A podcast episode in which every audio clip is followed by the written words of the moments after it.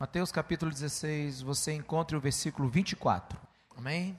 Irmãos, essa semana eu fiquei pensando em símbolos que representam uma marca, símbolos que representam até uma nação inteira, né?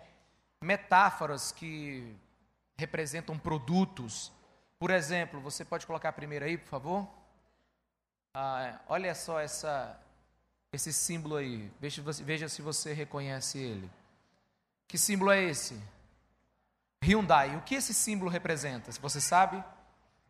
O que significa esse símbolo? Às vezes a gente pensa que é o H de Hyundai, né? Mas olha o que significa esse símbolo. É, é vendedor e comprador satisfeito.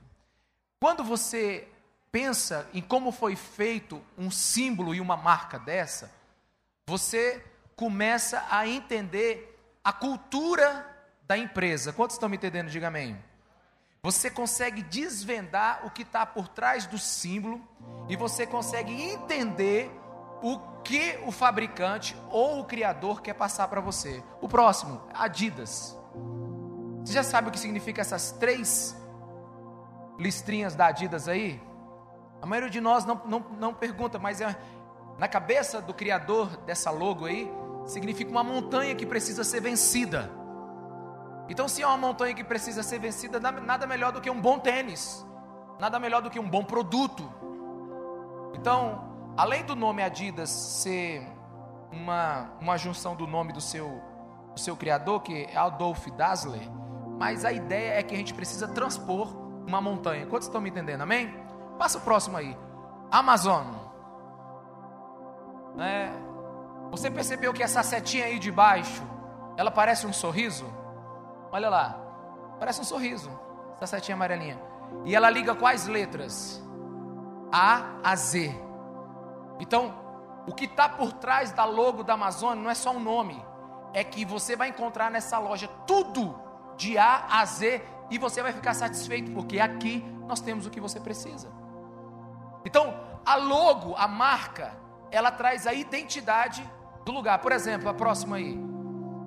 O símbolo da nação americana é a águia. Porque quando eles pensaram na nação americana, eles pensaram em três coisas: sabedoria, poder e orientação.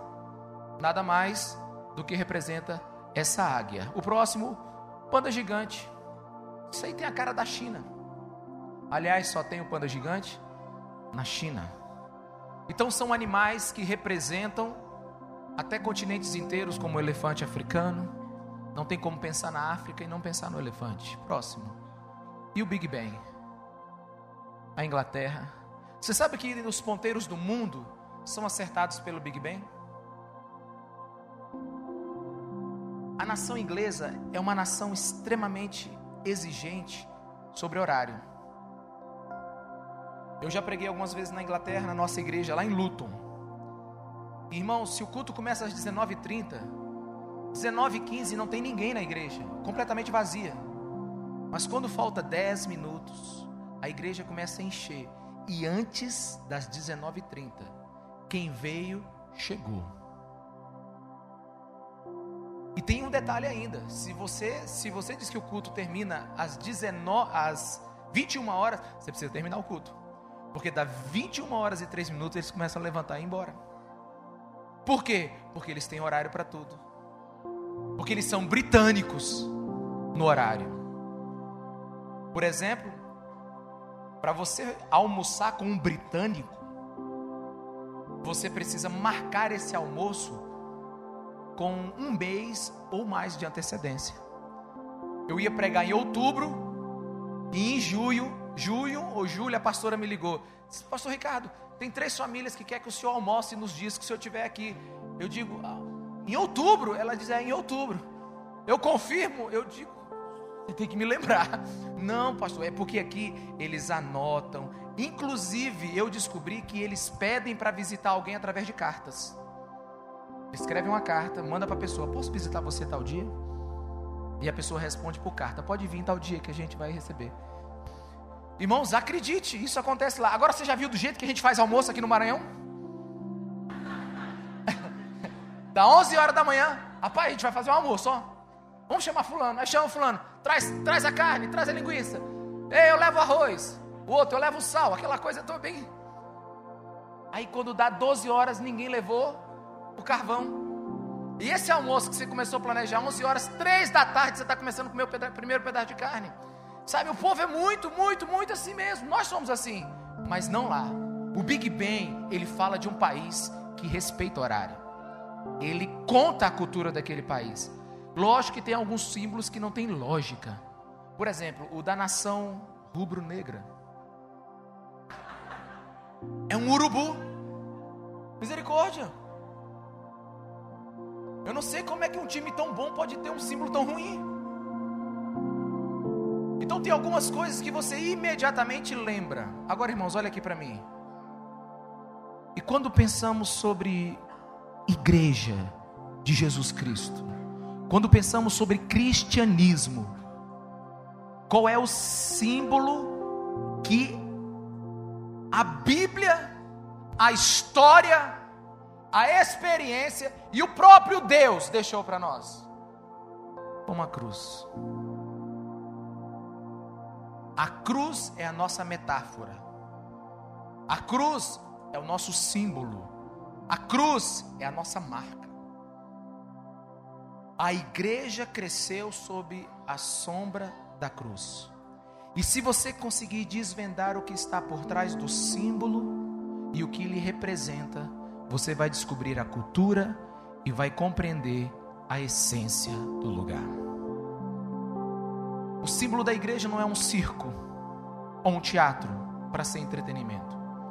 O símbolo da igreja não é uma Bíblia, um livro, bem que poderia ser, mas não é. O símbolo da igreja não é um instrumento tocando. O símbolo da igreja é uma cruz. E Jesus disse: Se você quer me seguir, tome a sua cruz e venha.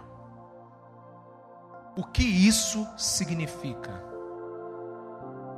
Quando você estuda, estuda a história do passado da igreja, você não tem como separar a cruz da igreja. Irmãos, a descrição do cristão é de um homem que carrega a sua cruz.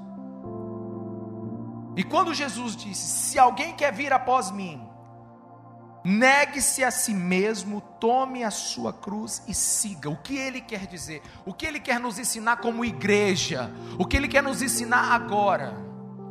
De imediato eu quero lhe dizer algo. O que é literal no texto, o que é claro. Diga sim, se alguém quer Diga se alguém quer. A primeira coisa que você precisa entender é que a cruz é uma escolha voluntária.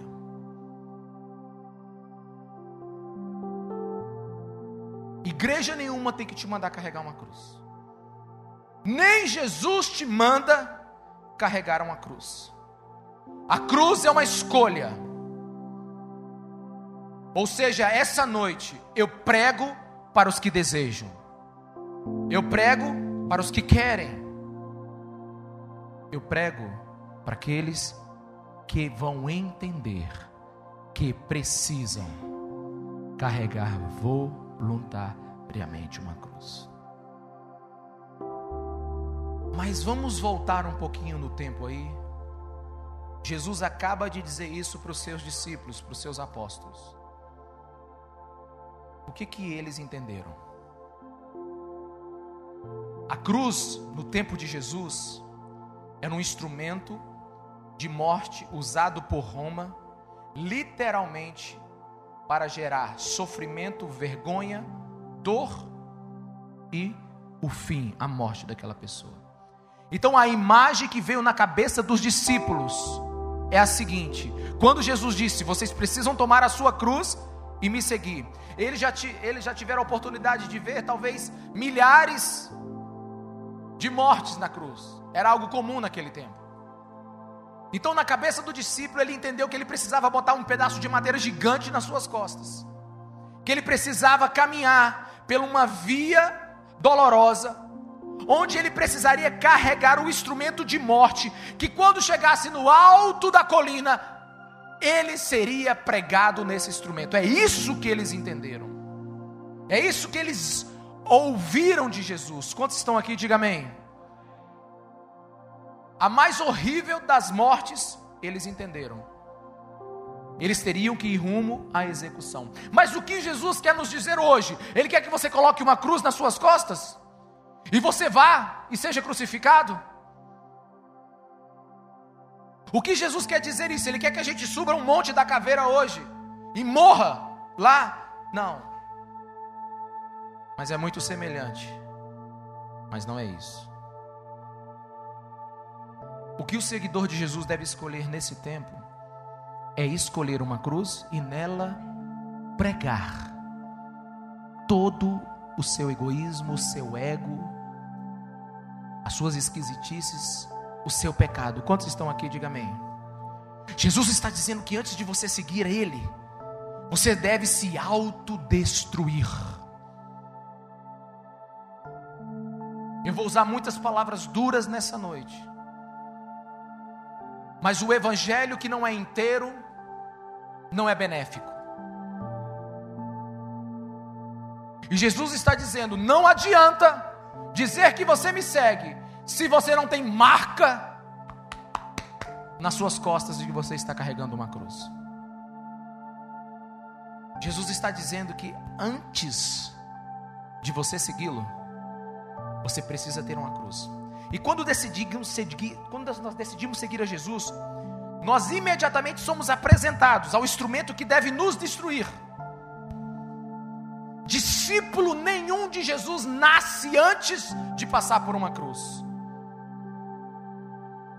Você está feliz aí ainda? Você está feliz, amém? O verdadeiro discipulado, meus irmãos, é o ato de se entregar totalmente a Jesus. E essa entrega, ela gera desconforto e, em alguns casos, olha para mim, gera sofrimentos enormes. Porque Jesus deseja que você seja transformado.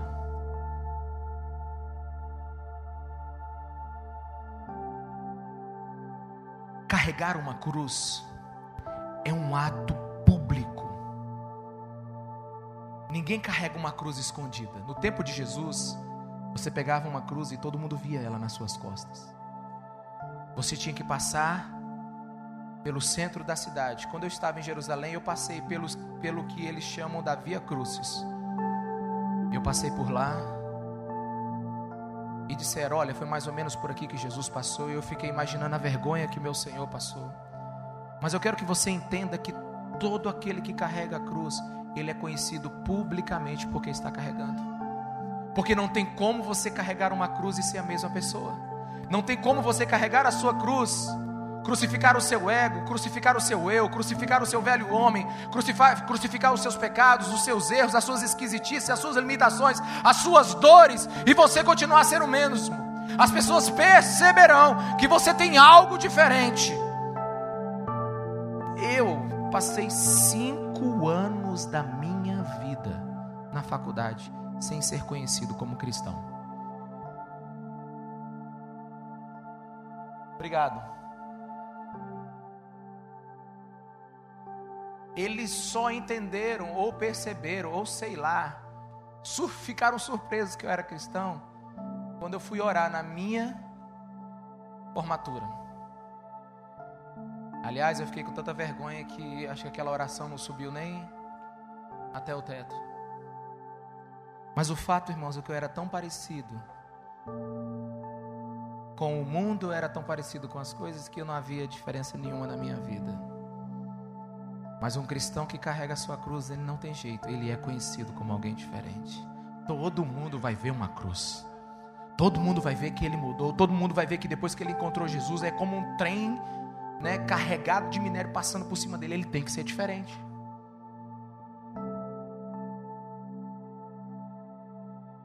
E eu fiquei surpreso que Eu achava que eu tinha sido um bom cristão na minha juventude. Mas hoje eu começo a estudar a palavra de Deus e eu vejo a vergonha que eu era. Porque inevitavelmente eu evitava a minha cruz. Porque se a cruz é uma escolha, ela pode ser evitada. Quantos estão aqui? Amém? Né? Você precisa percorrer o seu corpo, ver se existem marcas de crucificação. Você precisa olhar no seu ombro se existem marcas que você está carregando uma cruz. Alguns de vocês ainda resistem à cruz de Cristo e por isso não resistem às tentações de vocês. Quantos estão aqui? Diga amém. Alguns de vocês ainda, por resistir à cruz de Cristo, ainda resi não resiste às tentações que vêm sobre a vida de vocês. Nós, quando resistimos à cruz, continuamos presos aos nossos pecados, aos nossos vícios, aos nossos erros. Por quê? Porque nós não decidimos sofrer. Porque a escolha da cruz, ela precisa ser algo só seu, voluntário, livre. Ninguém carrega a cruz por obrigação. Mas tem gente que pensa que carrega a cruz, você sabia? Porque tem gente que confunde cruz com problema. Meu casamento é minha cruz, pastor. Ah, você nunca disse isso, né? Deixa eu te dizer, o teu casamento não é tua cruz, é você que é um cruz credo dentro do seu casamento.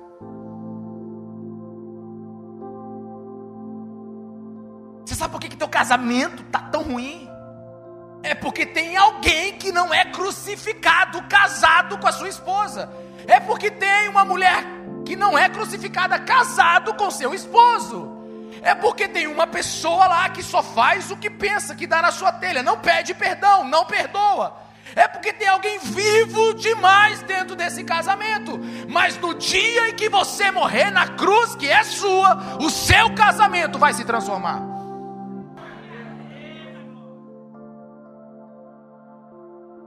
Pastor, meu trabalho é uma cruz. Conversa, rapaz, vai ver que você é preguiçoso. Trabalho dignifica o homem. Cruz não é esse tipo de problema. Pastor, a minha vida é uma cruz. Oh, vida difícil. Oh, vida, oh, azar, oh, tristeza. Quem lembra daquele desenho de 1930? Só uma irmã ali, obrigado, irmã. A gente pensa que problema é cruz, irmãos. Você sabe por que, que tua vida é um problema? Porque você tem que entender o paradoxo da cruz.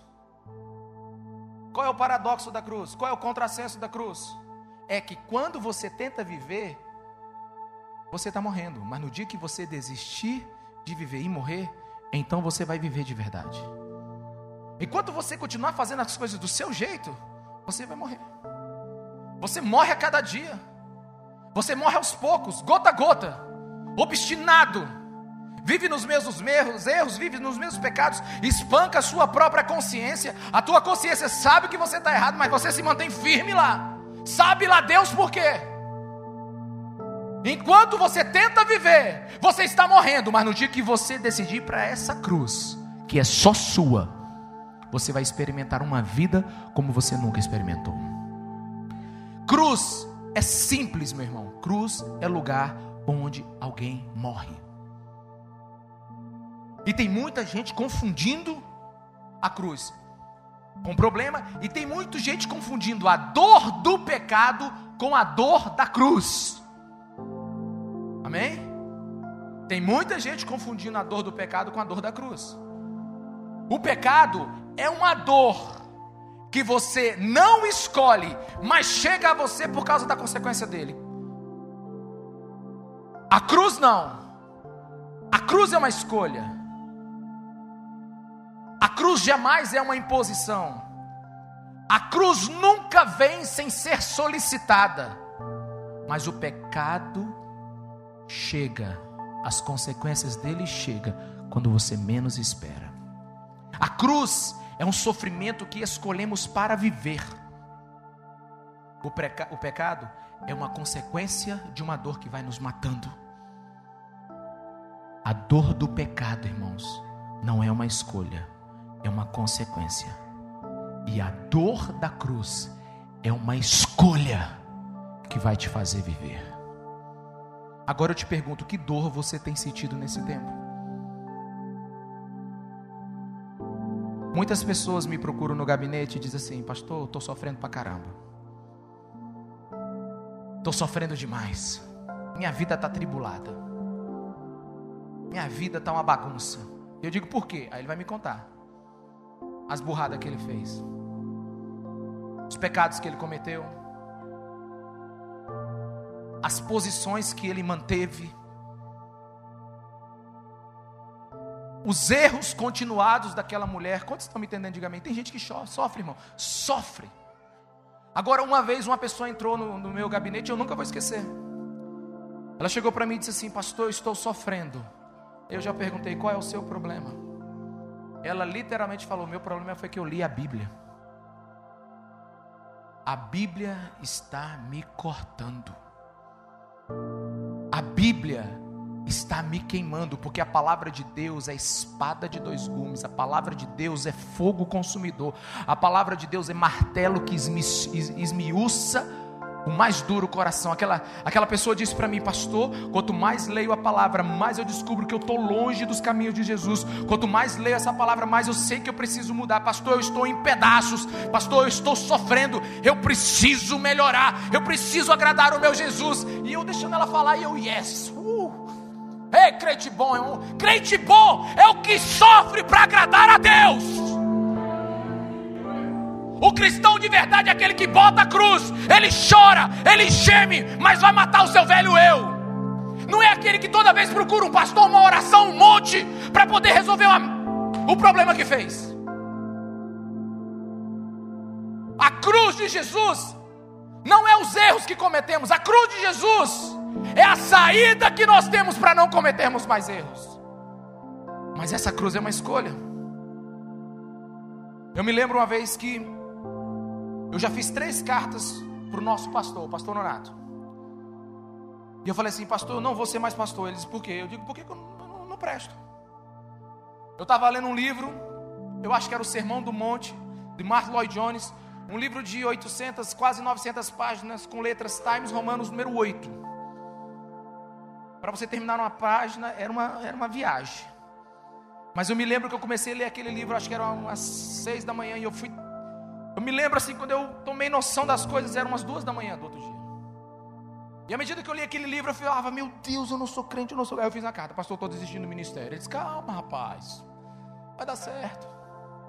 Aí outra vez eu peguei um livrinho, pequenininho, de Oswald Smith, Paixão por Almas. E eu li esse livro sentado na minha cadeira de papai lá em casa, cadeira de balanço. Irmãos, eu chorava, eu queria me entrar dentro daquela cadeira, a vergonha que eu tinha de ser cristão. E eu quero indicar para você um autor. Qualquer livro dele você pode comprar. A.W. Tozer. E eu quero que você leia ele. E o problema é teu depois você lê ele.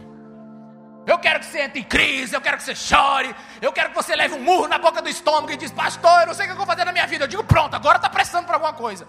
Porque quando a gente não entende que precisa mudar, quando a gente não entende que precisa ser conformado à imagem de Cristo, quando uma igreja não entende que ela precisa carregar uma cruz para servir a Jesus, ela nem começou a viver o Evangelho.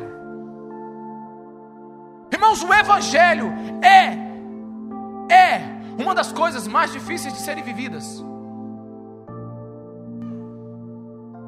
O Evangelho não é uma brincadeira de final de semana. O Evangelho é um Jesus Cristo que morreu numa cruz terrível e abriu a possibilidade de eu viver uma nova vida. Contudo, entre essa minha nova vida e eu, tem o velho homem, que esse você decide matar. Jesus Cristo já te salvou. Mas para matar o velho homem, você precisa se juntar ao Espírito Santo de Deus. Nós não podemos ser uma igreja cheia de gente, nós precisamos ser uma igreja cheia de santos, cheia de convertidos. Irmãos, eu, eu, a metáfora da igreja não é a Disneylândia, onde você visita e tudo vai ficar bem. A metáfora da igreja é uma cruz, um instrumento que quer te matar para que você possa viver a vida que Deus tem para você. Alguém está me entendendo? Diga amém. Alguém tem que morrer naquela cruz. Alguém tem que morrer. O texto é muito claro. Não é só Cristo que deveria enfrentar a cruz, mas também os seus discípulos. Na entrada da porta do reino de Deus tem uma placa luminosa que fica piscando. Renuncie a si mesmo. Tome a tua cruz e depois entre. Deus quer nos mudar. Eu posso ouvir um amém, um aleluiado, glória a Deus. É para o teu bem, irmão. Vai doer, mas vai ser para o teu bem. Deus é pai. E nenhum pai bate para punir. Um pai bate para restaurar. A gente precisa voltar para os caminhos do Senhor. Quantos estão me entendendo, diga amém. Mano, irmãos, a cruz mudou o mundo. Depois que Jesus ressuscitou daquela tumba, a mensagem dos apóstolos foi um Cristo crucificado. A cruz transformou Saulo em Paulo. A cruz transformou homens impiedosos em generosos. A cruz sacudiu a escravidão das religiões pagãs. A cruz trouxe liberdade para os cativos. A cruz mudou o mundo inteiro. Mas eu te pergunto, o que, que você vai fazer com essa cruz? Olhe para a pessoa que está do seu lado. Só tem duas coisas que nós podemos fazer com a cruz. Fala para ela. Agora com aquele olhar de profeta digo: a primeira coisa, fugir. A segunda, nela morrer.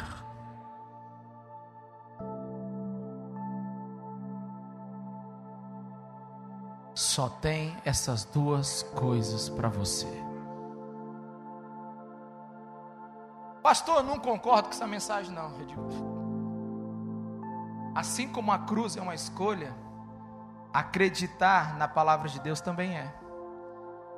Mas deixa eu te dizer um, de um coração de um pastor que está cheio de amor hoje. Pode até não parecer, mas eu estou. Estou cheio de amor por vocês hoje.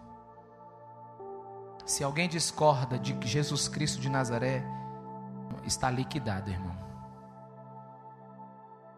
Se você discorda de Jesus Cristo de Nazaré, você está liquidado. Está liquidado no quesito que diz respeito a ser cristão.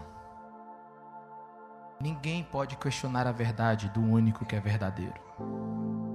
E na cruz você só tem duas opções: ou você foge dela, ou nela você morre. A cruz nunca mudou. O que mudou foi o nosso cristianismo. Afrouxamos as exigências de Deus. Aliás, na teologia moderna, nas igrejas, em, algumas, em alguns locais, eles deram até mais um atributo para Deus, fora os tantos que ele já tem. Deus agora é delicado. Ele não vai fazer nada com você. Olha, fica tranquilo. Fica de boa. Curte a tua vida. Só que eu quero te dizer uma coisa: que essa mensagem não é verdadeira, porque segundo essa palavra, a cruz não faz barganha com ninguém. Ela está pronta para acabar com o velho homem, com o Adão que existe de você. A cruz é implacável. Existe uma cruz sendo pregada por aí que diz que não tem problema, você não precisa abandonar seu pecado. Jesus te ama. Olha, basta crer, é assim mesmo, olha, tudo certinho. Para que mudar? Irmão, mas eu quero te dizer que a velha cruz, a velha cruz, a cruz pregada na palavra de Deus, ela não te respeita. Ela não é simplesmente um crucifixo, ela não é uma joia, ela não é uma moda, ela é um instrumento que mata. E se não mata, você nunca pegou uma cruz. A cruz não faz amigos ela ataca você até que alguém parecido com Jesus comece a nascer. Ela não aceita do jeito que você é, a cruz te espanca. Sabe, a cruz tem seu próprio estilo de ser, ela perfura, ela sangra, ela é implacável. Enquanto ela não acabar com o seu opositor, não tem paz. Ah, pastor, eu não gosto dessa mensagem, mas você deveria amá-la, porque é a cruz de Cristo que acaba com o nosso pecado, com as nossas esquisitices, com o nosso mau caráter. É a cruz de Cristo que nos torna verdadeiramente homens e mulheres santificados. É a cruz de Cristo. Irmão, deixa eu te falar. É porque não agarramos a cruz. É que estamos perdendo casamentos. É que estamos perdendo trabalho. É que estamos perdendo a reputação. Agarre a cruz e o resto você vai ter. Precisa mudar o seu entendimento.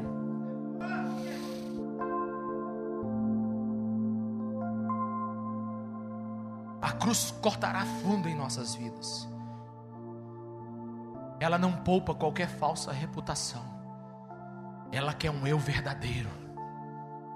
Na época dos romanos, um homem que pegava a sua cruz, ele sabe, ele sabia que não tinha mais como voltar. Ele sabia que já estava dando tchau para sua família. Ele sabia que ali era o fim, era o adeus ao seu mundo. Ele estava indo para o término de tudo, não tinha retorno, era inevitável. O homem, a mulher que toma sua cruz, ele não tem escolhas. Ele precisa se despedir da sua velha vida. Ele não poderá ser mais o mesmo. Ele sabe que a cruz não tem acordo. A cruz não tem boa, boa relação com as suas vítimas. Ela é rude. E como diz um amigo meu, a cruz é brutal. E ela só para quando o homem que está pregado nela se torna outro. As cruzes que existem são parecidas, mas não são iguais. Primeiro, não existe cruz como a de Jesus Cristo de Nazaré. Nenhuma cruz é igual a dele. Um dia João Batista estava pregando no alto de uma montanha e ele para a sua pregação e aponta: Eis o Cordeiro de Deus que tira o pecado do mundo. Todo mundo olha para trás e vê um jovem de 33 anos, 30 e poucos anos chegando ali. João Batista está dizendo: sobre esse aí, todo pecado da humanidade será perdoado. Nós somos hoje mais de 7 bilhões de pessoas vivas. A ciência fez um cálculo, uma projeção, não é correto isso. Mas eles dizem que possivelmente já nasceram entre 118 e 124 bilhões de pessoas no mundo. De 118 a 124 bilhões de pessoas no mundo a pergunta que a gente tem que fazer, vamos lá. Se cada pessoa pecou dez vezes, são quantos pecados? 18 bilhões, nós fomos para 180 né? bilhões. Se pecou 100 vezes, já passou para um trilhão e isso aí. Quantos aqui já pecaram mais de 10 vezes? Levanta a mão para me ver aqui, só fazer um teste aqui. certo. 50. Ah, diminuiu. Não. Quem aqui já pecou mais de 100 vezes? 100, 100.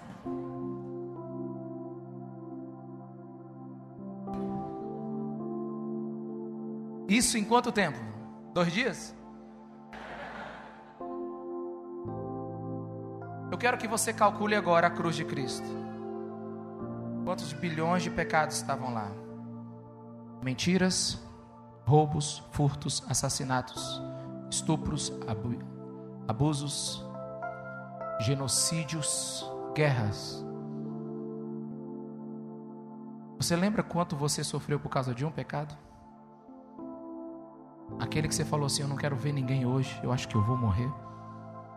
Você lembra daquele pecado que quase te matou? Ou talvez você sofreu por causa de um pecado de um, um irmão, de um pai, de uma mãe de um erro deles? Pois é, a Bíblia diz que todos esses pecados estavam sobre Jesus Cristo de Nazaré. Ele era o Cordeiro de Deus que tira todo o pecado do mundo. A gente não entende isso, como a gente cantou. Eu, eu nunca poderei, como é que é? Eu nunca saberei quanto custou o meu pecado naquela cruz. A gente não sabe mesmo. Mas pensa comigo aqui agora. Gene Edvards escreveu um livro onde ele tenta nos dar uma ilustração. Eu já contei ela várias vezes, mas eu preciso que você entenda isso. É uma ilustração para a gente ter uma ideia. É apenas uma didática para nós entendermos. Gene Edvards diz que quando Jesus foi ser crucificado, na sua ilustração ele diz que estenderam o primeiro braço de Jesus. E antes de pregarem o primeiro prego na mão de Jesus, Jesus para o tempo e dá ordem aos anjos. Anjos vão até o passado. Peguem todo o pecado do homem morto, de Adão até agora, e tragam a minha presença. Na ilustração de Dina de Vardes, uma outra parte dos anjos ganham poder para ir no futuro. Anjos vão até o último homem nascido até a minha volta e trago todo o pecado da humanidade do futuro até aqui agora. Anjos vão a todo o pecado que existe hoje nas pessoas que estão vivas e trago até a minha presença agora. Pecados do passado, pecados do presente e pecados do futuro. Todos em um só lugar, na mesma hora. Não é à toa que Dina de Vardes diz que o sol escureceu e que a terra virou um breu. Era muito pecado num só lugar. Então Jesus dá uma ordem de volta para o tempo voltar a funcionar. E quando é pregado o primeiro cravo na mão de Jesus, todos os pecados dos homens são presos naquela cruz. É por, isso, é por isso que não existe uma pessoa na terra que invocando o nome de Jesus Cristo não é perdoada. Não existe um pecado que a cruz de Cristo não tenha poder para livrar. Não existe nada que seja mais poderoso do que o sangue derramado naquele lugar. Mas Vardes, na sua alegoria, diz mais: diz que tinha outra mão de Jesus, e quando foram pregar o outro prego na mão de Jesus, ele diz assim, para nós entendermos. Jesus para o tempo e manda os anjos irem lá dentro do templo de Jerusalém e tragam todas as leis, os 720 versículos do livro de Levíticos, todos os sacrifícios, todas as oferendas, todas as leis. E Dinerivarde diz que quando todas as leis e todos os sacrifícios chegam à cruz, Jesus dá ordem e é crucificado. Na outra mão de Jesus, todo outro sacrifício. É por isso que na cruz de Cristo todo pecado é perdoado e mais nenhum sacrifício é necessário. Você não precisa ir para uma cidade santa, você não precisa subir uma montanha, você não precisa subir uma escada de joelho, você não precisa fazer uma oferenda, ah, você não precisa comprar, você não precisa dar, você não precisa se sacrificar, você não precisa mais nada, porque ele é o Cordeiro perfeito que foi morto pelos nossos pecados. Na cruz de Cristo, passado, passado, presente e futuro são perdoados, e na cruz de Cristo não existe mais nenhum sacrifício a ser feito. Nenhuma cruz é igual a de Jesus. Nele nós podemos ter um recomeço, mas nenhuma cruz também é igual à sua.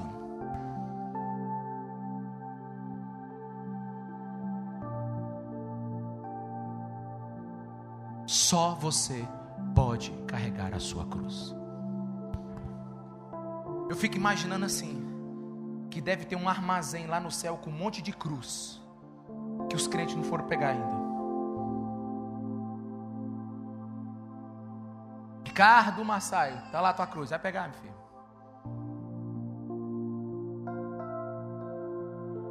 José, tá lá a tua cruz. Ninguém pode pegar a sua cruz, só você. Quantos estão me entendendo? Diga amém. Existe uma cruz que é só sua. E é uma cruz que você aceita voluntariamente. Jesus coloca a questão toda na sua mão. erguer a sua cruz, começar a subir a montanha, é com você. Pastor, mas afinal de contas, seja específico. O que é esse negócio de carregar a cruz? É você pegar todas as suas falhas, todos os seus traumas, todas as suas limitações, todos os danos que outras pessoas causaram a você, todo orgulho que te impede de perdoar ou pedir perdão, todo ódio alojado em seu coração. Toda decepção, toda tristeza, todo pecado, todo estilo de vida que não diz respeito à vida que Jesus tem para você. Pegue tudo isso agora e tenha coragem de colocar sobre a cruz, que essa é a sua cruz. A diferença é notável entre uma vida de cruz e uma vida sem cruz. A santidade só vem para aqueles que têm uma vida de cruz. Uma vida sem cruz é uma vida medíocre. Eu não sei se você já passou por isso, mas depois dos meus 30 anos, já frequentando a igreja com o entendimento há quase duas décadas, eu falei: Senhor, tem que ter mais, tem que ter mais. A minha vida não pode ser simplesmente ir para um culto de domingo, tocar e voltar, não, tem que ter mais. Se a palavra de Deus diz que o Espírito Santo tem poder, eu quero sentir que Ele é sábio, eu quero aprender. Que Jesus Cristo tem olhos de fogo, eu quero ver. Que Ele é a cura, eu quero ser curado. Que Ele é a paz, eu preciso dessa paz. Que a paz que Ele dá não é igual a desse mundo, eu quero isso. Senhor, tem que ter mais. Um homem que sabe que tem que ter mais, ele não pode simplesmente querer e pedir, ele precisa pregar a sua cruz e encontrar esse mais, porque a cruz é tão pesada que vai levar ele ao mais profundo de Jesus Cristo de Nazaré. Não existe evangelho sem cruz, não existe cristianismo sem cruz. Irmão, deixa eu te falar uma coisa: Jesus Cristo não é um diplomata, Jesus Cristo é rei. Um diplomata é aquele que tenta trazer paz entre dois países. Não, Jesus Cristo é rei. E quando você é do reino dele, você não pertence mais ao reino das trevas. O seu estilo de vida não é mais o que você deve viver. Nós não, irmãos, pelo amor de Deus, nós não estamos aqui montando um clubinho para se sentir melhor, não. Nós estamos aqui para juntar o pouco de fé que nós temos cada um de nós e nessa fé, nessa multidão de fé aqui, vivermos o evangelho verdadeiro de Jesus Cristo. Porque você não consegue numa área, mas eu consigo na outra, e nós dois vamos conseguir nas duas. Eu estava compartilhando com o pessoal ali da equipe de mídia. Eu sei o tanto que é pesada a minha cruz. E não é ser pastor, não é ser pai, não é ser marido, não, irmãos. É tentar acertar na minha intimidade com Deus.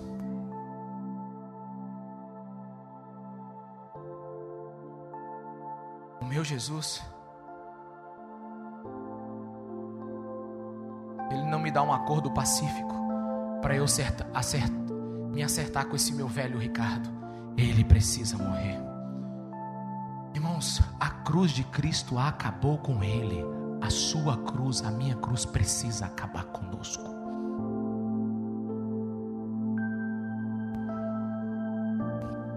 Eu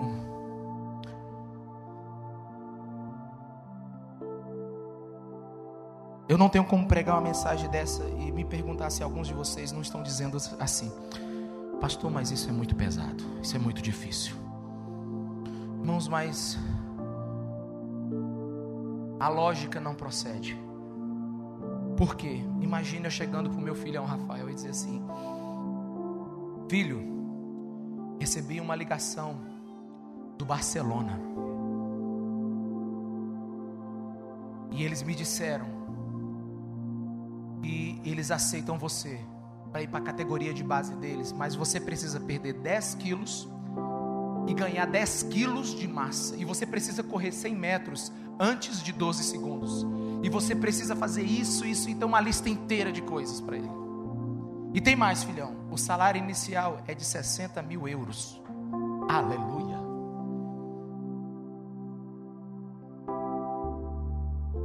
Você sabe o que, que eu vou fazer com meu filho? Eu vou pegar ele pelas mãos. E vou dizer assim: doido agora é de manhã de tarde e de noite. É das oito às oito. Acabou agora, descanso. É sangue no olho, faca nos dentes. Porque até dezembro tu tá dentro do Barcelona. Sabe aquele negócio? Aí a gente vai. Porque ele vai pagar o preço por isso. Não vai não, Batera? Vai. Vai. Pagar o preço. Ele vai sangrar. Isaac, eu tenho uma proposta para você. É um salário de 30 mil reais, com 13 terceiro, quarto e quinto, 60 dias de férias no ano, plano de saúde para você, sua filha, ou para você, sua esposa e mais seus 500 filhos. e ainda de graça ganha uma Kombi para você carregar todos eles. E tem mais, Isaac. Salário excelente de 20 mil reais por mês. E tem mais, garoto. Você só precisa ler essas 3 mil páginas aqui e ficar pronto para um teste oral que nós vamos ter daqui a três meses. Meu amigo, esse rapaz, ele vai comprar 10 litros de café. Vai botar do lado dele, vai botar os pés dele dentro do, do gelo e vai estudar de manhã, de tarde, de noite. Sabe por quê? Porque nós falamos que o preço é alto, mas nós não medimos sacrifícios para conquistar as coisas desse mundo. Nós não medimos sacrifícios para nos tornar bem-sucedidos. Nós não medimos sacrifício para nos tornar os melhores. Alguns, os melhores do mundo é isso. Sabe, eles, eles simplesmente lutam 12, 14 horas por dia para permanecerem quem eles são. Homens que estão sacrificando tudo, inclusive até eles mesmos. Aquele Kelps que ganhou mais de 30 medalhas olímpicas, ele disse que não lembra um dia na vida dele, enquanto ele nadava, que ele não passou oito horas dentro de uma piscina. O campeão pan-americano de levantamento de pesos é um homem que não é, não teme ao Senhor, que ele tem uma vida do jeito que ele quer. Ele disse: passou 24 meses sem sair com nenhuma mulher, sem não ver nada, sem fazer absolutamente na área sexual, porque ele precisava estar em forma para o campeonato. Ele disse que valia tudo para a vida dele. Eu vejo as pessoas que estudam medicina de manhã, de tarde, de noite. Meus irmãos, o mundo está pagando preço por tantas coisas. O mundo está se sacrificando por tantas coisas. E agora vem Jesus, o Rei da Glória, o nosso Senhor, o nosso Salvador, e diz: pegue a tua cruz e siga-me. E a gente começa a reclamar: come on, vamos acordar para o que tem valor nessa vida.